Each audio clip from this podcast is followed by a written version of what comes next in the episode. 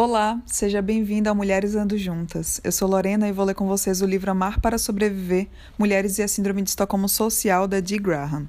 Hoje vamos dar início ao capítulo 5: As Belas e as Feras, a feminilidade das mulheres, o amor pelos homens e a heterossexualidade. Vamos lá. Neste capítulo, questiono se a Síndrome de Estocolmo dá conta de explicar socialmente a feminilidade, o amor ou afeição pelos homens e a heterossexualidade das mulheres. Se a Síndrome de Estocolmo realmente explicar essas características, a onipresença das quatro condições propícias ao desenvolvimento da síndrome pode explicar por que essas características são consideradas normais nas mulheres. A opinião dos especialistas, dos homens, nos levaria a acreditar que as mulheres são naturalmente femininas, que as mulheres são heterossexuais devido a um imperativo genético para acasalar com homens e, assim, preservar a espécie, ou porque carecemos de um pênis, e que, portanto, o amor das mulheres pelos homens é natural. Foram feitos milhares de estudos científicos com o objetivo de provar ou refutar que a feminilidade é determinada geneticamente para as mulheres e a masculinidade para os homens. O amor pelos homens e a heterossexualidade feminina são tidos como naturais de tal maneira que poucos sequer se preocupam em questioná-los. Freud é acreditado frequentemente como a exceção, porque ele tentou entender como essas qualidades se desenvolviam nas mulheres, duvidando de sua inevitabilidade. Teóricas feministas atuais seguiram Freud na tentativa de explicar esses aspectos da psicologia da mulher tidos como naturais, mas suas conclusões foram diferentes das dele. Freud, em 1931, via a formação da heterossexualidade e do amor pelos homens como um desafio para o desenvolvimento das mulheres que, via de regra, passam o início da vida afeiçoadas a uma figura feminina, materna. A formação da heterossexualidade e do amor pelos homens exige, então, que as mulheres transfiram posteriormente sua afeição para uma figura masculina. A resposta de Freud para esse dilema jazia no pênis. Freud acreditava que a feminilidade, o amor pelos homens e a heterossexualidade das mulheres eram consequência da descoberta de que lhes faltava um pênis. Essa descoberta, de acordo com ele, provocava o abandono da proatividade sexual, o redirecionamento da afeição para os homens, para longe da mãe, e o desejo de ter filhos, especialmente homens, numa tentativa de ganhar um pênis indiretamente. Intelectuais feministas reinterpretaram a teoria de Freud, defendendo que não é o pênis que as mulheres desejam, mas o poder daqueles que possuem pênis. Assim como as intelectuais feministas anteriores, eu reconheço que a diferença de poder entre homens e mulheres é um ponto crucial para explicar as características das mulheres, mas faço um caminho diferente ao analisar a possibilidade de que a feminilidade, a heterossexualidade e o amor pelos homens sejam reações ao fato de a sobrevivência das mulheres estar sendo ameaçada. Consequentemente, não considero a feminilidade, o amor pelos homens e a heterossexualidade características determinadas biologicamente e, portanto, inevitáveis. Pelo contrário, eu acredito que elas derivam das condições sociais caracterizadas pela violência contra a mulher e, especialmente, contra a existência física e psicológica das mulheres. Embora seja possível separar essas três características, feminilidade, amor pelos homens e heterossexualidade, de certo modo, as três são aspectos essenciais da identidade da mulher numa cultura patriarcal. Ou seja, no patriarcado, essas três características compõem a essência do que significa ser mulher. Os comportamentos e os traços da personalidade comumente associados à feminilidade são centrais para a identidade feminina mas o mesmo é verdade para a heterossexualidade e para o amor pelos homens. Por exemplo, Ben, em 1981, observou que, entre aspas, muitas sociedades, incluindo a nossa, têm a orientação exclusivamente heterossexual como sine qua non da masculinidade e feminilidade apropriadas. Fecha aspas. Eu acrescentaria que o amor ou afeição pelos homens também é um ingrediente essencial da identidade da mulher, como definida pela cultura, identidade feminina. Por isso, usarei o termo identidade feminina para me referir ao composto feminilidade, amor pelos homens e heterossexualidade. Esse termo abrangente tem a vantagem de nos lembrar que devemos nos sentir ameaçadas sempre que o caráter natural de qualquer uma das três características for questionado. Nós, mulheres, nos sentimos ameaçadas porque essas três características são centrais para a nossa autoimagem enquanto indivíduos. Questionar se essas três características são naturais nos leva a questionar nossa identidade enquanto indivíduos. No decorrer da leitura deste capítulo, tenha em mente que é razoável que as ideias suscitem raiva e medo, pois questionarei se a identidade feminina é inevitável e desejável. Neste momento, a psicologia, enquanto ciência, não consegue responder como seria a psicologia da mulher se houvesse segurança e mutualidade entre os sexos. O comportamento das mulheres, como o de todas as pessoas, depende do contexto em que ocorre e se limita apenas pelos parâmetros biológicos do que é possível para o organismo. Sob condições de dominação, é esperado encontrar comportamentos defensivos. Sob condições seguras, seria esperado ver uma série de comportamentos diferentes, por exemplo, autenticidade, diversão, criatividade. Os comportamentos sob algumas dessas condições não deveriam ser considerados mais naturais ou motivados pela biologia do que os comportamentos sob outras condições. As mulheres são capazes, geneticamente, de se comportar de maneira apropriada, tanto a um ambiente seguro quanto a um ambiente em que há dominação. Também somos capazes, geneticamente, de discernir entre diferentes contextos sociais e de adaptar nosso comportamento de acordo. Se construída sob condições de segurança e mutualidade, provavelmente a psicologia da mulher seria bem diferente da psicologia da mulher que vemos na cultura atual. Em última análise, é claro que a psicologia integral da mulher deveria incorporar as reações das mulheres a todos os tipos de condições e culturas. Tradicionalmente, a psicologia da mulher, branca, de classe média, oferece um retrato limitado das mulheres, pois ela se forma sob circunstâncias de dominação. Além disso, como as condições de dominação são consideradas inevitáveis e não só um dos conjuntos de condições possíveis, a psicologia da mulher que resulta delas faz os papéis sexuais parecerem determinados pela biologia, não criados socialmente. Atualmente, embora as condições de dominação ainda existam, somos confrontadas com a tarefa de construir uma psicologia da mulher que seja precisa. As reações das mulheres perante a violência masculina poderão ser mais bem compreendidas do que até então, se analisarmos a aplicação teórica da psicodinâmica da Síndrome de Estocolmo às mulheres e às suas relações com homens.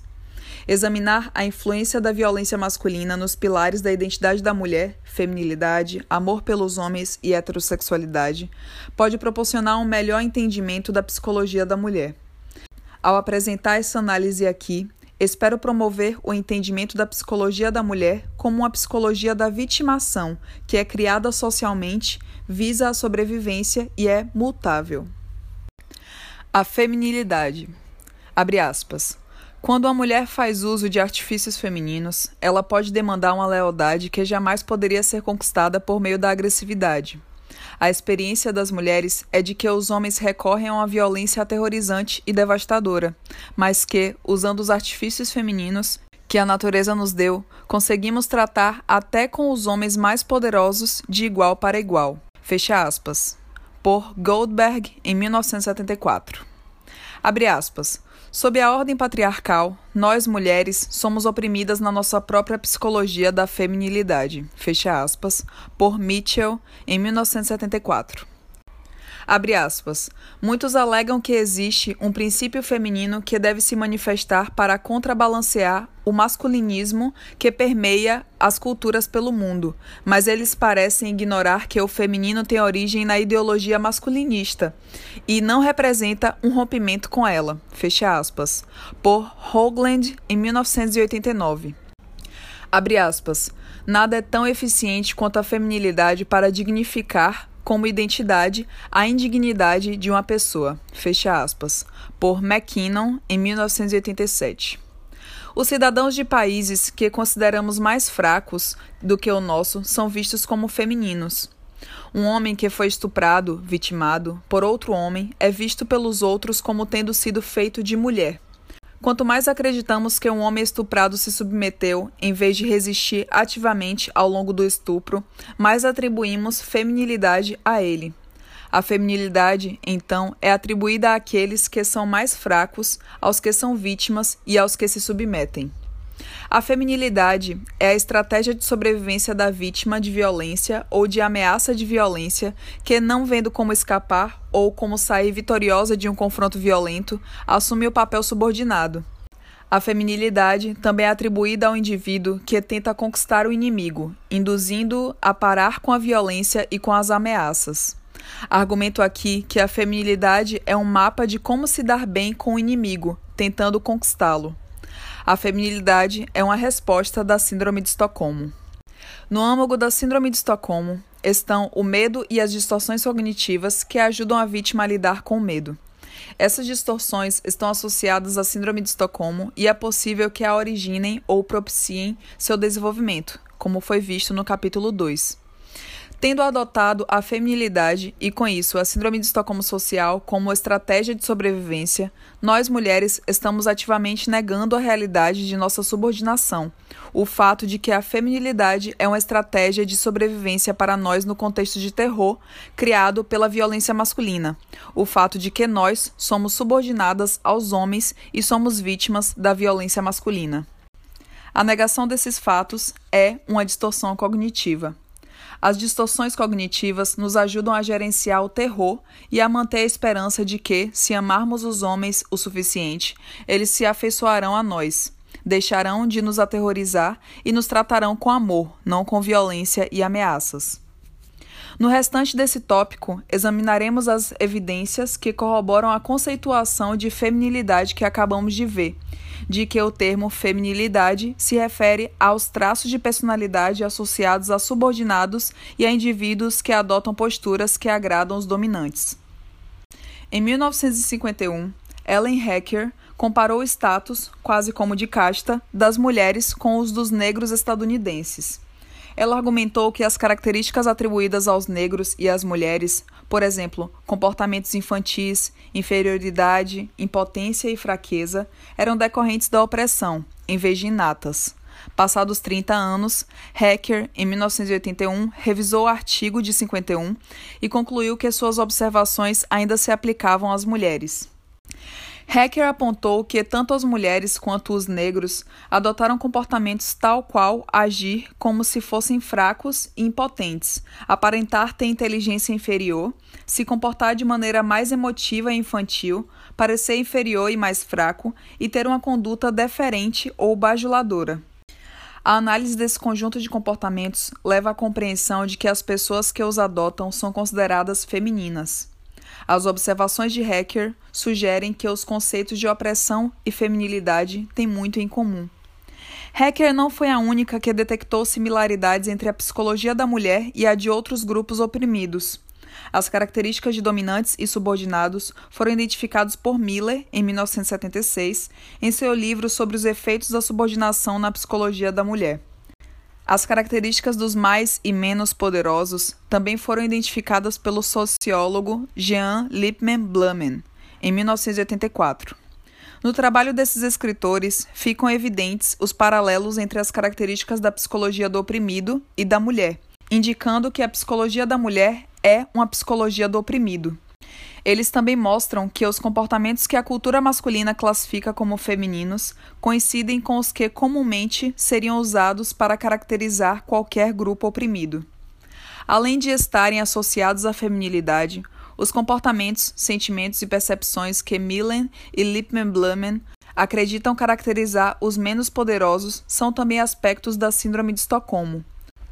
Por exemplo, Lippmann Blumen, em 1984, ressalta que os menos poderosos recorrem, por necessidade, a tentativas de influência indireta, como o uso de inteligência, astúcia, intuição, habilidades interpessoais, charme, sexualidade, dissimulação e esquiva. Howard, Blumstein e Schwartz, em 1986, constataram que as táticas de influência indireta eram usadas com mais frequência pelos indivíduos que detinham menos poder no relacionamento. Do mesmo modo, Miller, em 1976, afirma que os subordinados ficam extremamente sintonizados aos dominantes, aprendendo o que lhes agrada ou desagrada. A, entre aspas, intuição feminina e os artifícios femininos, fecha aspas, são habilidades desenvolvidas para essa finalidade. A leitora deve reconhecer essas características como, entre aspas, o cativo nega sentir raiva do captor e o cativo permanece hipervigilante às necessidades, às vontades e aos desejos do captor, fecha aspas, da conceituação da síndrome de Estocolmo. Miller salienta então que, como os subordinados precisam agradar os dominantes para sobreviver, eles sabem mais sobre os dominantes do que sobre eles mesmos. Uma consequência da discrepância entre o conhecimento do outro e o autoconhecimento dos subordinados é que eles passam a acreditar na alegação dos dominantes de que os subordinados são incapazes e outras inverdades criadas pelos dominantes que os ajudam a manter o poder. A leitora deve reconhecer essas características como, entre aspas, o cativo adota a perspectiva do captor, fecha aspas, um dos nove indicadores principais da Síndrome de Estocolmo de Graham. Todo ano, peço a metade dos alunos da disciplina A Psicologia da Mulher, em sua maioria mulheres, que anotem palavras associadas ao masculino e feminino, e a outra metade que façam a mesma coisa com as palavras dominante e subordinado. Convido a leitora a participar também. No teste de associação de palavras, deve-se anotar a primeira palavra que vem à cabeça quando se pensa em masculino, por exemplo. Não se deve parar para analisar as associações enquanto escreve, nem se deve censurar ou revisar os termos. Pelo contrário, deve-se escrever o maior número de palavras no menor intervalo de tempo possível. Agora, anote todas as associações para cada um dos quatro termos: masculino, feminino, dominante e subordinado. Faça todas as associações que conseguir antes de passar para o termo seguinte. Mantenha separadas as associações para cada um dos quatro termos. Os alunos sempre ficam surpresos com o resultado. As associações com termos masculino e dominante muitas vezes são idênticas. Forte, poderoso, no controle, corajoso, tem dinheiro e status, líder, agressivo, competitivo, determinado.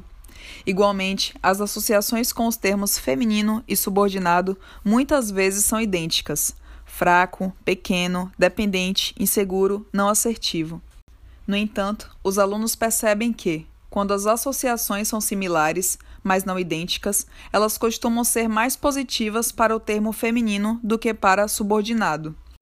Por exemplo, palavras associadas ao feminino, mas não a subordinado, incluem gentil, atencioso, intuitivo, sensível e flexível. Palavras associadas a subordinado, mas não a feminino, incluem indeciso, passivo, limitado, medroso, cativo, acovardado, oprimido, reprimido e fantoche.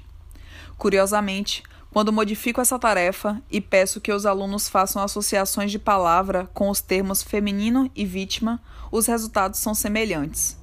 Em muitos casos, os mesmos termos são associados a ambas as palavras. Quando as associações diferem, as da palavra feminino costumam ser mais positivas do que as de vítima. Considero que as associações positivas à palavra feminino têm relação com as estratégias da Síndrome de Estocolmo Social para interagir com os dominantes. Ser gentil, atencioso, sensível e flexível ajuda a garantir que as interações dos subordinados com os dominantes corram sem problemas. Como discutido no capítulo 4, defendo que os membros do grupo oprimido adotam esses comportamentos para não ameaçar os membros do grupo dominante. As associações negativas ao termo subordinado enfatizam a falta de poder e os efeitos negativos que isso provoca nos subordinados, por exemplo, passivo, limitado, medroso, cativo. A diferença entre as palavras associadas a feminino e a subordinado sugere que os alunos não enxergam os traços positivos, por exemplo, atenção e sensibilidade, como respostas a um contexto de cativeiro e medo. Assim, essa diferença entre as associações de palavras sugere que eles negam que as condições hostis que impõem a subordinação possam gerar características positivas, femininas, de Síndrome de Estocolmo. Esse tipo de negação seria condizente com a Síndrome de Estocolmo social.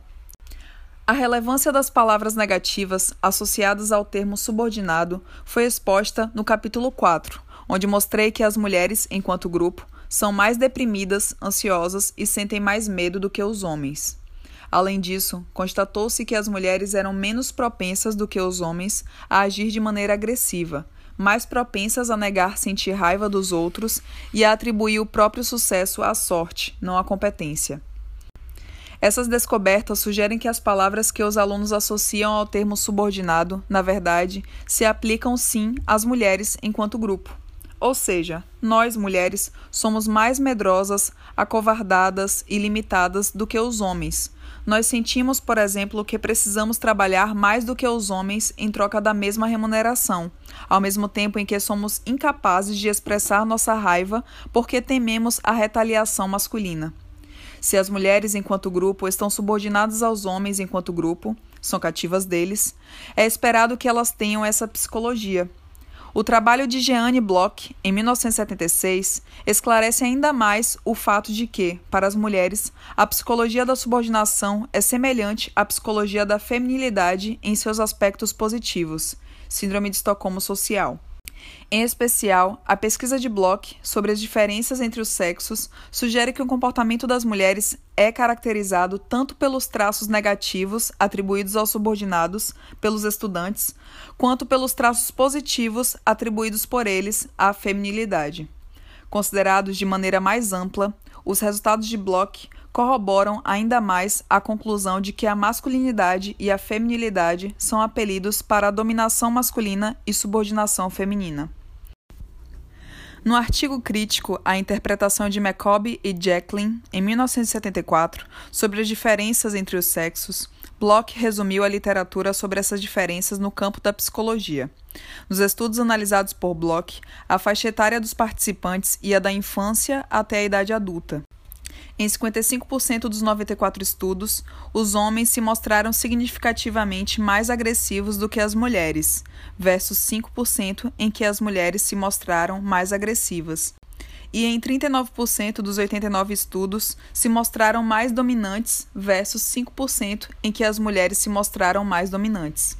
Esses resultados corroboram a alegação de que os homens desempenham o papel do abusador, agressor ou captor já que as vítimas não ficam ali esperando ser agredidas de novo, a menos que não haja como escapar. Dado que os homens demonstraram maiores dominância e agressividade, não surpreende que eles também tenham autoimagem mais forte e potente, maior confiança no desempenho de tarefas e que sejam mais curiosos e exploradores. Mais especificamente, em 88% dos oito estudos, os homens demonstraram significativamente maiores força e potência em relação à autoimagem do que as mulheres. Em nenhum dos oito estudos, as mulheres demonstraram ter uma autoimagem mais forte e potente.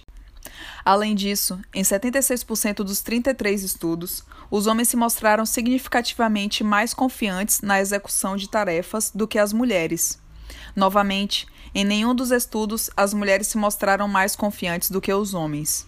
Por fim, em 55% dos 94 estudos, os homens se mostraram significativamente mais curiosos e exploradores, enquanto em só 16% deles as mulheres se mostraram mais curiosas e exploradoras. Em suma, constatou-se que as mulheres eram menos dominantes e agressivas do que os homens e tinham pior autoimagem, menos confiança e menos curiosidade. Essas características, além de descreverem as mulheres, descrevem a feminilidade. A leitora deve notar que essas constatações sobre as mulheres são compatíveis tanto com a associação de palavras dos alunos ao termo feminino quanto com subordinado. As características sociais mais prevalentes nas mulheres foram as mesmas que se esperariam de um refém, cativo ou vítima: medo, timidez, ansiedade, adequação ao que é mais desejável socialmente, conformidade e cumprimento das regras, dependência, sugestionabilidade e sociabilidade. Bloch descobriu que, em 46% dos 79 estudos, as mulheres demonstraram significativamente mais medo, timidez ou ansiedade. Em nenhum dos estudos, os homens demonstraram mais de nenhuma dessas características. Em 78% dos nove estudos, as mulheres se mostraram significativamente mais preocupadas com a adequação ao que é mais desejável socialmente. Novamente, o oposto não foi detectado em nenhum dos estudos. Em 51% dos 51 estudos, as mulheres demonstraram maiores conformidade e cumprimento de regras do que os homens, que mostraram significativamente maior conformidade em só 2% dos estudos. As mulheres se mostraram mais dependentes em 32% versus 11% dos estudos. Sugestionáveis em 28% versus 17% dos 215 estudos e sociáveis em 28% versus 17% dos 215 estudos do que os homens. Essas características sociais se assemelham às associações de palavras dos alunos ao termo subordinado, mas não ao termo feminino, o que sugere que a cultura nega que essas características são aspectos do comportamento feminino. É importante para a cultura obscurecer a relação entre a feminilidade e os traços negativos atribuídos aos subordinados? Também se constatou uma diferença entre os sexos relacionadas a cuidar, ajudar, doar, compartilhar e se comportar maternalmente. As mulheres demonstravam mais essas qualidades em 17% e os homens em 12% dos 58 estudos. Embora esse último resultado vá na direção esperada, a diferença não é tão grande quanto se esperaria ao ter em vista as outras a leitora deve perceber que esses comportamentos se assemelham às palavras mais positivas que os alunos associariam com o termo feminino, mas não com subordinado. Esses traços detectados por Bloch como típicos de um ou outro sexo sugerem que há muito mais pontos em comum entre os termos feminino e subordinado do que as associações de palavras dos alunos deixam transparecer. Em consonância com essa ideia, Howard et al., em 1986, constataram que a feminilidade estava associada à possessão de menos poder no relacionamento. Como as características dos grupos feminino, subordinado e oprimido são semelhantes, se faz necessário questionar se condições de hostilidade, opressão e subordinação ocasionam comportamentos femininos nos subordinados. A teoria da Síndrome de Estocolmo responde afirmativamente a essa questão e especifica sob quais condições a feminilidade é engendrada, que são as quatro condições propícias à Síndrome de Estocolmo: percepção de ameaça à sobrevivência, percepção de inabilidade de escapar, percepção de bondade e isolamento. A teoria da Síndrome de Estocolmo Social propõe, ainda, que tais comportamentos femininos são estratégias que servem para aumentar a chance de sobrevivência das mulheres. A filósofa feminista Sarah Hoagland, em 1989, se posicionou de maneira semelhante e observou que, entre aspas, quando as pessoas começam a falar sobre a importância do altruísmo e do autossacrifício, isso mostra que elas acreditam que há um conflito de interesse intrínseco entre os envolvidos. Ademais, para solucionar o conflito de interesse, espera-se que os indivíduos com menos poder institucional sejam altruístas. Neste sentido, o altruísmo e o autossacrifício são considerados virtudes femininas. A feminilidade é um conceito que faz a submissão das mulheres à dominação masculina parecer normal e natural. Desse modo, as virtudes femininas servem para preservar o relacionamento de dominância e subordinação, pois facilitam o acesso dos que detêm mais poder institucional aos recursos dos que detêm menos poder institucional. Fecha aspas. Um estudo conduzido por Snodgrass em 1985 obteve evidências empíricas que corroboram o posicionamento de que os traços mais positivos associados à feminilidade, por exemplo, sensibilidade cuidado, são respostas à subordinação e à opressão. Organizando duplas de universitários do mesmo sexo ou mistas, Snodgrass constatou que desempenhar o papel de dominante, professor, ou de subordinado, aluno, determinava o grau de sensibilidade dos participantes aos sentimentos do outro. A tarefa consistia em um universitário, dominante, ensinar língua de sinais para outro universitário, subordinado. O universitário, no papel de aluno, seria testado, posteriormente, sobre o que aprendera. Snodgrass constatou que os subordinados, homens ou mulheres, eram mais sensíveis aos sentimentos e pensamentos do dominante do que o contrário. Além disso, os subordinados eram sensíveis à percepção dos dominantes quanto à sua subordinação. Quanto mais os subordinados se viam como subordinados, mais forte era o efeito. Essa constatação levou Snodgrass a concluir que, entre aspas, é o papel de subordinado, principalmente quando os subordinados se veem como subordinados, que acarreta maior sensibilidade aos sentimentos e pensamentos do outro. Fecha aspas. Os homens não eram afetados pelo gênero da pessoa com quem estavam interagindo, mas as mulheres eram. Fosse desempenhando o papel de dominante ou de subordinada, as mulheres se mostravam mais sensíveis quando interagiam com homens do que com mulheres. Dentre todas as combinações possíveis de duplas, homem com homem, mulher com mulher ou mista, constatou-se que a maior sensibilidade aos sentimentos e pensamentos do outro ocorria com as mulheres no papel de subordinado e os homens no papel de dominante. A menor sensibilidade ocorria com as mulheres no papel de subordinado e dominante. Snodgrass observou que, entre aspas, esses resultados colocam em dúvida a existência da intuição feminina. Fecha aspas. A intuição das mulheres é, na realidade, a intuição do subordinado ou um aspecto da feminilidade, já que ela está associada ao status de subordinado. O estudo de Snodgrass consiste em uma situação aparentemente inócua em que um universitário ensina a língua de sinais para outro, um estranho, que depois é testado sobre o que aprendeu. Ainda assim, constata-se que o traço feminino da sensibilidade em relação aos sentimentos e pensamentos do outro se altera de maneira coerente com a teoria da Síndrome de Estocolmo. Mais especificamente, o grau de sensibilidade, hipervigilância, demonstrado pelo aluno enquanto subordinado era diretamente proporcional ao grau de subordinação a que ele acreditava estar submetido. Esses resultados corroboram a proposição feita aqui de que os traços femininos mais positivos, como sensibilidade, cuidado, etc., são causados pelas condições percebidas de subordinação ou opressão. Lembre-se de que no capítulo 1 foi dito que Simons, em 1982, constatou que os reféns que se sentiam emocionalmente sobrecarregados durante o cativeiro respondiam aos captores com apaziguamento submissão, concordância, cooperação e empatia.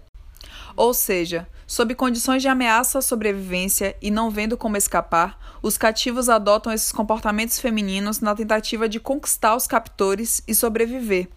Lembre-se também de que, no mesmo capítulo, Turner, em 1990, aconselhou possíveis reféns a ajudar os captores a manter a calma e a esperança.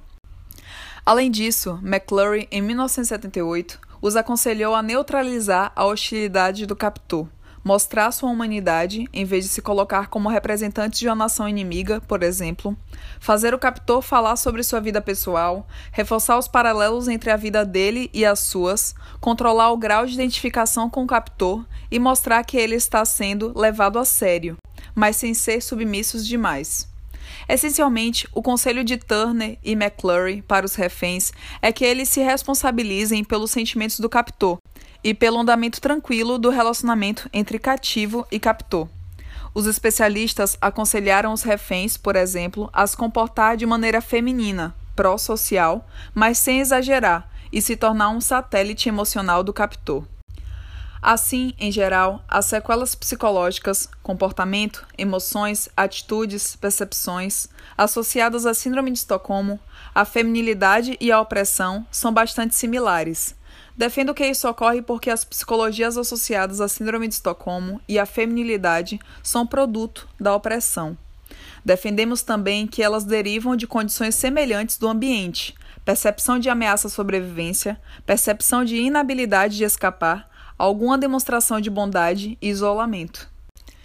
Embora a psicologia de qualquer grupo oprimido compartilhe de muitos dos traços descritos por Hecker, Lippmann Blumen e Miller, supondo que as quatro condições propícias ao desenvolvimento da Síndrome de Estocolmo estejam presentes, é esperado que haja variações. Isto é, aspectos específicos da opressão das mulheres pelos homens ocasionam formas específicas de dominação. O fato de a inclusão no grupo mulher se basear em características sexuais anatômicas faz com que a opressão das mulheres se traduza em violência sexual, obsessão com as mulheres enquanto objetos sexuais e relações sexuais compulsórias entre homens e mulheres que realçam a dominação das mulheres pelos homens. Assim, como o termo feminilidade tem sido utilizado idealmente pela cultura masculina para se referir aos comportamentos submissos das mulheres, e como, diferentemente do que acontece com outros grupos oprimidos, a opressão das mulheres tem caráter sexual, o conceito de feminilidade é empregado de conotações sexuais que não costumam aparecer nos conceitos de opressão e de síndrome de Estocolmo. As formas peculiares dessa opressão, por sua vez, moldam o caráter da resposta das mulheres à vitimação. Assim como a menina estuprada pelo pai se torna uma adulta promíscua, sentindo que seu valor é só o de um corpo capaz de dar prazer para os homens, nós mulheres, enquanto grupo, acreditamos que nosso corpo deve favorecer os homens e que nosso valor está, antes de tudo, em dar prazer a eles. As mulheres cujas ações são compatíveis com essas crenças são vistas como femininas pela cultura masculina. Por isso, enquanto a psicologia da mulher se assemelha à de outros grupos oprimidos, de certo modo ela também é, assim como a psicologia da feminilidade, idiosincrática à opressão baseada no sexo e na anatomia. Tendo em vista que a feminilidade é uma psicologia do oprimido ou indicativo de síndrome de Estocolmo social, é imperativo questionar se as mulheres deveriam apoiar a glorificação das qualidades femininas pela cultura uma coisa é ser feminina para sobreviver, quando você sabe por que está fazendo isso. Outra coisa é celebrar a feminilidade enquanto prova de que você é mulher. Ainda assim, recomendo que as mulheres entendam a função da feminilidade e o papel que ela desempenha na nossa sobrevivência no patriarcado. Mostra-se publicamente o desprezo por vítimas de violência doméstica que continuam com seus parceiros e que dia após dia usam toda a sua engenhosidade para evitar que os agressores fiquem violentos, emocional e fisicamente. Talvez fosse possível enxergar as semelhanças entre vítimas de violência doméstica e mulheres em geral se compreendêssemos a função da feminilidade para os subordinados. Será que todas as mulheres no patriarcado são vítimas de violência doméstica e a nossa feminilidade é ao mesmo tempo uma estratégia de sobrevivência e uma prova de nossa opressão, se a violência masculina não bastasse como prova? Talvez não haja diferença em espécie, só em grau, entre o comportamento das mulheres femininas em relação aos homens e o comportamento das vítimas de violência doméstica que se submetem aos parceiros abusivos e os protegem quando são processados. Membros de ambos os grupos costumam sentir que seu comportamento tem motivação interna. A maior parte de nós, mulheres, acredita que somos intrinsecamente femininas, por virtude ou biologia, esquecendo de todas as vezes em que nossas mães tiveram que nos lembrar de nos comportar como uma mocinha, ou que optaríamos por passar maquiagem, enrolar o cabelo e usar salto alto se os homens não achassem as mulheres mais atraentes desse jeito. Da mesma maneira, as vítimas de violência doméstica que não conseguem deixar os parceiros acreditam que é a escolha delas ficar, esquecendo do impacto de ser ameaçada de morte caso vá embora. Para que as membros de ambos os grupos tivessem uma percepção diferente, seria preciso admitir que há variáveis externas controlando o nosso comportamento e, consequentemente, admitir sentir medo. A opinião pública, que reflete a perspectiva masculina, reforça essas crenças femininas, pois disse publicamente que tanto as mulheres em geral quanto as vítimas de violência doméstica gostam de se relacionar com os homens dessa maneira, se submetendo a eles e cuidando deles, chegando a negligenciar as próprias necessidades. Assim como não recomendo que as mulheres simplesmente glorifiquem a feminilidade, também não recomendamos que a feminilidade seja simplesmente rejeitada. A teoria da Síndrome de Estocolmo Social explica como a feminilidade é construída socialmente. Só porque a feminilidade é uma resposta ao abuso não significa que alguns traços considerados femininos não possam ser qualidades desejáveis ou fonte de força. Afinal, a feminilidade ajudou as mulheres a sobreviver, e isso é prova suficiente do seu valor. No entanto, as mulheres devem examinar criticamente as qualidades femininas em termos de custo-benefício, decidir conscientemente quais querem manter, modificar e descartar. Como os recursos e os benefícios dos comportamentos mudam conforme as condições sociais, também precisamos definir as condições sociais, por exemplo, segurança versus perigo, sob as quais queremos manter, modificar ou descartar cada qualidade feminina. A qualidade feminina do cuidado, por exemplo, pode ser mais benéfica do que custosa sob condições de mutualidade, mas ser mais custosa do que benéfica sob condições de subordinação. Outra coisa que nós, mulheres, devemos considerar ao decidir quais qualidades femininas queremos manter, modificar ou descartar é que os comportamentos femininos podem assumir um caráter qualitativamente diferente quando expressos em ambientes coercitivos versus não coercitivos. Por exemplo, se as condições sociais mudassem de dominação masculina para igualdade, nós mulheres poderíamos continuar mais preocupadas do que os homens com a aparência, mas é possível que passássemos a nos vestir para agradar nós mesmas, não os homens. A reavaliação da feminilidade também faria com que as mulheres não femininas, entre aspas, masculinas ou não tradicionais, fossem vistas por outro prisma, porque os profissionais de saúde mental decidiram considerar as mulheres masculinas menos saudáveis mentalmente do que as mulheres femininas, apesar de os estudos indicarem o contrário e de as mesmas características serem consideradas saudáveis para os homens? Isto é, porque as mesmas características são consideradas psicologicamente saudáveis para um sexo, mas não para o outro? Porque os homens acham que as mulheres não femininas não são atraentes? Porque os homens se atraem por mulheres femininas? Que receio temos de ser consideradas não femininas pelos homens? Temos medo de que eles nos rejeitem e nos abandonem? Porque, quando os homens acusam as mulheres não femininas de serem lésbicas, isso nos faz sentir medo? Abordando o assunto por outro ângulo, como é possível que mulheres fortes e não femininas emerjam no patriarcado? Qual é o impacto do comportamento dessas mulheres no tratamento dispensado pelos homens às mulheres em geral? As atitudes negativas que várias mulheres manifestam perante essas mulheres fortes são causadas pelo temor de que os homens possam tratar mal todas as mulheres caso eles se sintam ameaçados pelas mulheres fortes e não femininas? Ou as atitudes negativas perante essas mulheres são um exemplo de adoção da perspectiva masculina pelas mulheres? Qual é o impacto do comportamento delas nas mulheres? Esse comportamento desperta sentimentos reprimidos de rebeldia contra a tirania masculina? Esse comportamento nos faz lembrar da nossa força? Embora seja fácil entender por que os homens enaltecem a feminilidade como algo quase divino nas mulheres, é mais difícil compreender por que as mulheres participam da, entre aspas, patrulha dos papéis sexuais, fecha aspas, incentivando a feminilidade de milhares de jeitos e até repreendendo umas às outras por conta disso. Nós, mulheres, internalizamos a lógica dos abusadores de tal maneira que passamos a fazer o trabalho sujo para eles, garantindo a continuidade da subordinação das mulheres. Ou estaríamos sendo benevolentes ao ensinar umas às outras como sobreviver na cultura patriarcal? Ou ambos? E se estivéssemos ensinando as outras mulheres a sobreviver no patriarcado, seria possível ensinar um jeito diferente de sobreviver, um jeito que não agravasse nossa opressão? Analisar o papel da feminilidade no patriarcado desperta medos que, por sua vez, provocam questionamentos.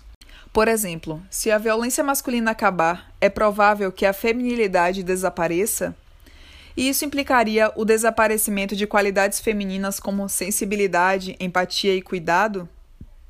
Se nós, mulheres, deixássemos de ser femininas, os homens nos amariam ainda menos do que atualmente? Se os homens parassem de nos amar, ficaríamos sozinhas? E não perderíamos o acesso ao dinheiro, ao poder e ao prestígio dos homens? Se os homens não nos amassem mais, seríamos capazes de sobreviver? Será que sequer gostaríamos de sobreviver? Se deixássemos de ser femininas, estaríamos abrindo mão de uma fonte de poder, por exemplo, os artifícios femininos, sem ter outra para colocar no lugar? Não nos tornaríamos então verdadeiramente impotentes? Se deixássemos de ser femininas, os homens se tornariam mais propensos a nos agredir? Uma vez que eles começassem a abusar de nós, como os convenceríamos a parar se não recorrêssemos mais aos artifícios femininos? Se deixássemos de ser femininas, nós saberíamos quem somos, já que a feminilidade é parte central da identidade da maioria das mulheres, ou sequer como interagir com o mundo? E será que o mundo trataria as mulheres melhor ou pior do que agora? As mulheres começariam a agir como homens? Se a violência masculina acabasse e ou as mulheres deixassem de ser femininas, nós perpetraríamos o mesmo tipo de violência que fôramos vítimas? É assustador para as mulheres contemplar abandonar a feminilidade. No entanto, não precisa continuar sendo assustador. Os terapeutas sabem que, quando uma pessoa examina os próprios sentimentos em relação a um assunto, o caminho que ela deve seguir se torna claro imediatamente. A clareza parece surgir sem esforço a partir do momento em que a pessoa sabe o que a está assustando e por quê. Há muitas razões para acreditar que, se nós mulheres examinarmos o que nos assusta no abandono da feminilidade e por que isso nos assusta, saberemos se precisamos manter a feminilidade, modificá-la para que se torne mais útil ou abandoná-la. Além disso, as forças que, através do medo, controlam os sentimentos e os comportamentos das mulheres perderão o poder, nos dando mais controle sobre as nossas vidas do que temos agora. E com isso eu finalizo a leitura dessa parte do capítulo. Se vocês quiserem apoiar o canal, existe o apoia.se barra Mulheres Lendo Juntas ou o pix mulhereslendojuntas.gmail.com. Caso vocês utilizem a Amazon para fazer suas compras, existe o link no Linktree do perfil, assim como o link para a biblioteca virtual, que é a Biblioteca Lendo Juntas, e demais curtas e filmes que estão disponíveis gratuitamente no Libreflix e no YouTube. É isso, até a próxima. Tchau, tchau.